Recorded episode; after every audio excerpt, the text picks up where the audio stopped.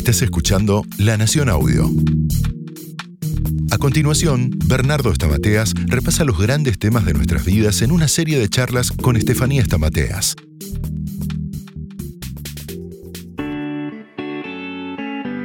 Hola, ¿cómo están? Mi nombre es Estefanía Estamateas y estoy con mi padre, Bernardo Estamateas, doctor en psicología. ¿Cómo estás? ¿Cómo estás, Estefi? Bien, muy bien. ¿Sabés que hoy vamos a hablar de la envidia y de los celos?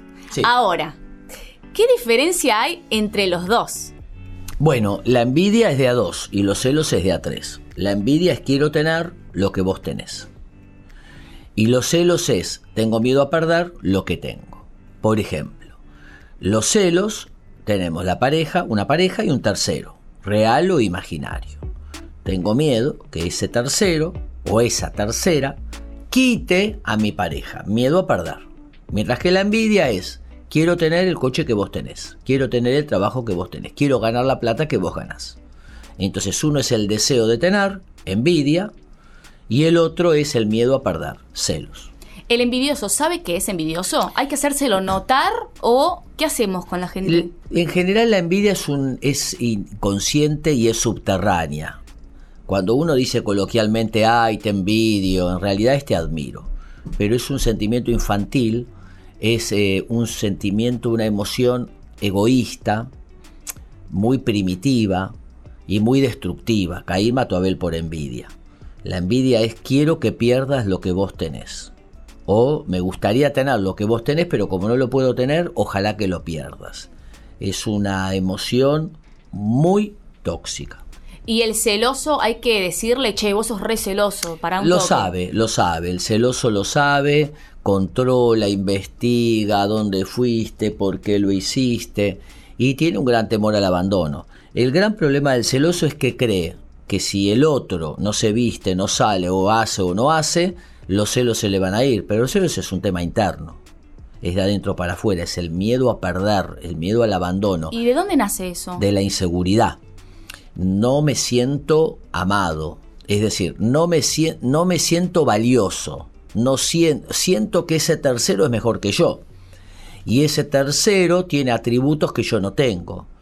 Y mi pareja no me va a amar a mí por lo que yo soy, porque hay alguien que es mejor que yo. Es una declaración de inferioridad y es una idealización del tercero. ¿Se podría decir que la envidia y el celoso tienen baja estima? Exactamente. Bien. Bueno, Bernardo, acá anoté un ping-pong con las frases más comunes del celoso y el envidioso. Dale, Así que yo te voy tirando la frase y vos me vas diciendo, a ver, lo que pensás. adelante. Guardo mis logros para que no me afecte cómo el otro puede reaccionar si se los cuento. Bueno, eso es estratégico. Hay que, no hay que contarle los logros a cualquiera. Hay mucha gente envidiosa en el trabajo. Hay gente que si le contás los logros le diste herramientas para que armen campañas para desprestigiarte. Entonces hay bendiciones que hay que mantenerlas escondidas, contárselas a poca gente y si se enteran los envidiosos minimizarlas. Che, así que te compraste el auto, sí, pero mira, es un auto normal, no, no, hay gran, no es gran cosa. Lo que se llama la descalificación estratégica.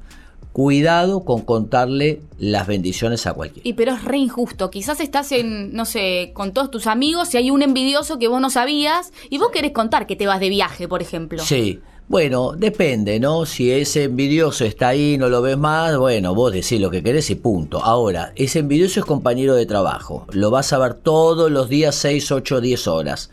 Y cuídate, cuídate porque el envidioso sabes que va a hacer descalificar, va a armar rumores, va, va a armar desprestigio social y va a buscar destruir. Obvio, hay grados de envidia, hay grados, pero el envidioso siempre busca descalificarte y, lo, y hacer, si tienen poder, son los más peligrosos, porque van a hacer todo lo posible para que te vaya mal. Wow, qué increíble. Él me provoca con sus actitudes y cómo es con la gente, por eso soy celosa. Falso. Ese es el problema de los celos. El otro hace algo y por eso yo soy celoso. No, uno es celoso porque arma. El celoso tiene es un Steven Spielberg reprimido, es decir, tiene una imaginación enorme. Se arma unos, unas películas maravillosas. De Hollywood. Fuiste al gimnasio, cómo te miraba ese tipo, miraba cuando Hay mucha imaginación. Mucha imaginación, muy torturante. siempre tiene contenido erótico, afectivo, el otro ¿Cómo te- es eso? Claro, te está seduciendo, se quiere acostar con vos, eh, te está tirando onda, eh, está, el otro está armando algo. ¿Es verdad que el celoso es celoso, pero en realidad es inseguro porque sabe que él lo está haciendo? Bueno, hay celosos que son... Él es el que engaña, digamos. Claro, hay muchas personas que engañan y son celosas, o sea, tienen miedo que les hagan lo que está haciendo. O sea, está proyectando. Claro, y hay personas que tienen deseo de engañar, lo niegan, lo reprimen y lo proyectan en el otro. Vos me querés engañar, en realidad es yo tengo unas ganas de engañarte, pero Claro. no lo ven. Es un mecanismo inconsciente. ¿Eso es en general o No, Depende. después, claro, depende. Después están los celos más normales, que son ocasionales, Pero circunstanciales. esos es también. Esos son por eventos, Son che. comunes, digamos. Sí, me dio celos que hablaste con tal Celitos. persona, celitos, claro. Claro. Pasan, eh, se hablan, nada más. Sí, son esos que podés decir sin problema, o sea, che, me dio celos esto. Sí, porque es, importante hablarlo, porque hay terceros que vienen a seducir. En general, el tercero o la tercera que viene a seducir son envidiosos. Suponete, claro, vos tenés una pareja. Viene ella, la tercera, vamos a hacerlo con el género femenino. Viene la tercera a seducir a tu pareja. En realidad no le interesa a tu pareja, lo que le interesa es lastimarte a vos. Es decir, busca por envidia destruir la Uy, pareja. acá se nos juntaron los dos del tema, el envidioso y el celoso. Bueno, porque va en combo ahí. Es decir, la tercera te tiene envidia lo que vos lograste y el objetivo no es. Ahora, el pibe cree, mirá, me la estoy levantando, qué levante claro, pero nada que ver.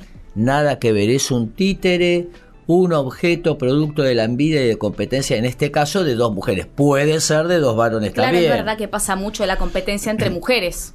Y en- sí, entre mujeres y entre varones también. También. Sí, claro. En los varones la competencia es por los logros. Yo tengo un auto y yo tengo uno mejor.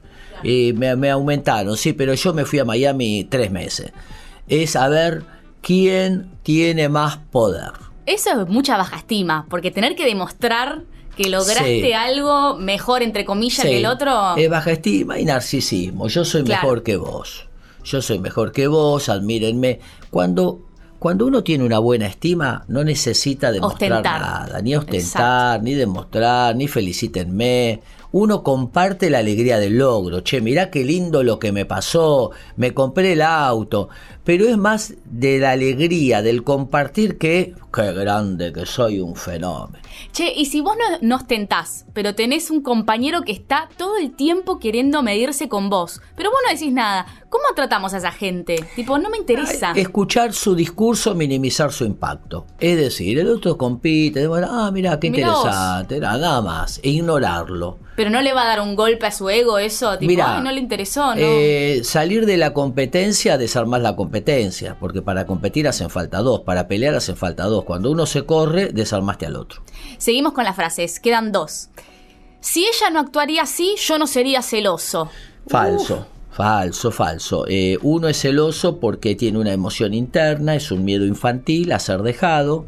Muchas personas celosas. ¿Cómo es un medio infantil? Claro, a veces el celoso ha vivido infidelidad a alguno de sus padres o de sus abuelos o ha sido cómplice entre comillas. Mi papá engañaba a mi mamá y me llevaba a mí en el auto, como que íbamos al parque, me dejaba en el auto mientras él se acostaba con la amante.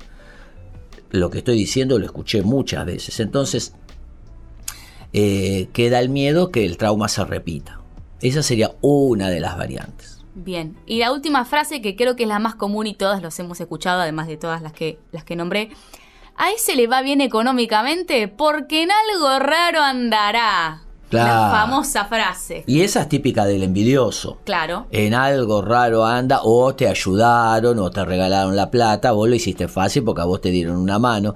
Descalificar el logro. Esa es la manera que tiene el envidioso de calmar su propia angustia. Te la hicieron fácil, te la regalaron, a vos te vino servida, o afanaste la plata, robaste.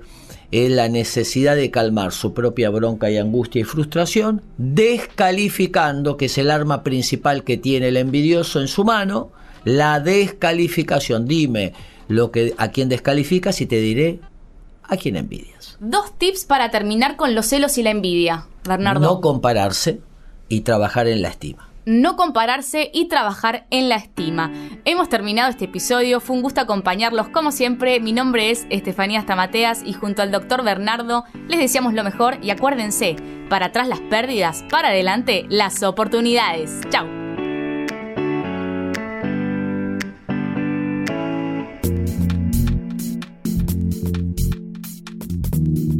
Escucha todo el contenido de La Nación Audio en www.lanacion.com.ar barra podcast. Súmate para no perderte ningún episodio. Estamos en Spotify, Apple Podcast, Google Podcast y en tu reproductor de podcast favorito.